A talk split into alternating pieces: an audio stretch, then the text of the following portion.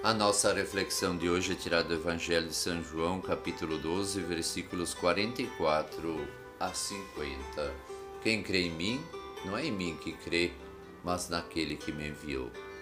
Aqui Jesus está referindo-se à vida que ele levava. Se os discípulos e a multidão acreditassem nele, estavam acreditando automaticamente no Pai. Por que, que ele fala essas coisas? Pois os fariseus não acreditavam que ele era vindo do Pai. E também os discípulos tinham suas dúvidas no coração.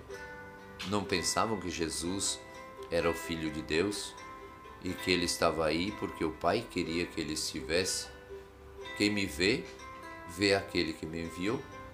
Eu vim ao mundo como luz.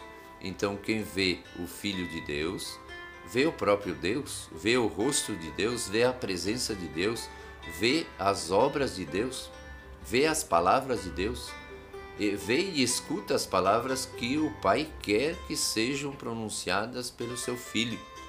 Vê as obras que o Pai quer que sejam realizadas em benefício de cada um, de cada uma, é, daquelas pessoas, primeiramente, e, e em particular, hoje, a cada um de nós. Eu vim ao mundo como luz, para que todo aquele que crê em mim não pereça nas trevas.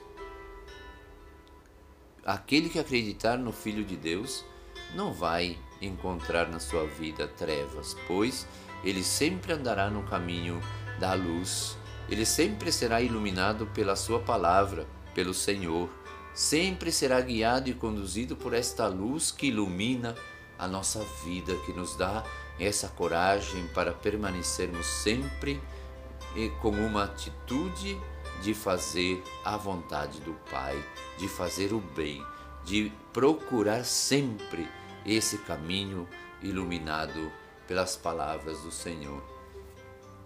E quem vê essa luz nunca vai permanecer nas trevas, nas trevas do erro, na, nas trevas das faltas, nas trevas das ingratidões, nas trevas do pecado. Não vai tropeçar, porque está iluminado pela luz do Senhor, pela luz do Pai, pela luz de Cristo, pela vida de Cristo e será sempre guiado por esse caminho é, que é maravilhoso, que é iluminado por Deus Pai. Deus quer que permaneçamos na luz e a luz é vida é vida em abundância, é vida em plenitude, é vida marcada pelo bem e não pelo mal, é vida marcada pela conquista e não pela derrota, é vida marcada pelo amor e não pelo pecado. Quem permanece na luz, permanece em Cristo, e quem permanece em Cristo não será julgado, pois Jesus não veio para julgar e condenar o mundo, mas sim fazer a obra do Pai, que é salvar a todos, dar as condições, dar os meios, mostrar o caminho para que sejamos salvos. Jesus tem a única finalidade, não quer ser um rei, não quer ser um juiz, não quer condenar, e sim quer salvar.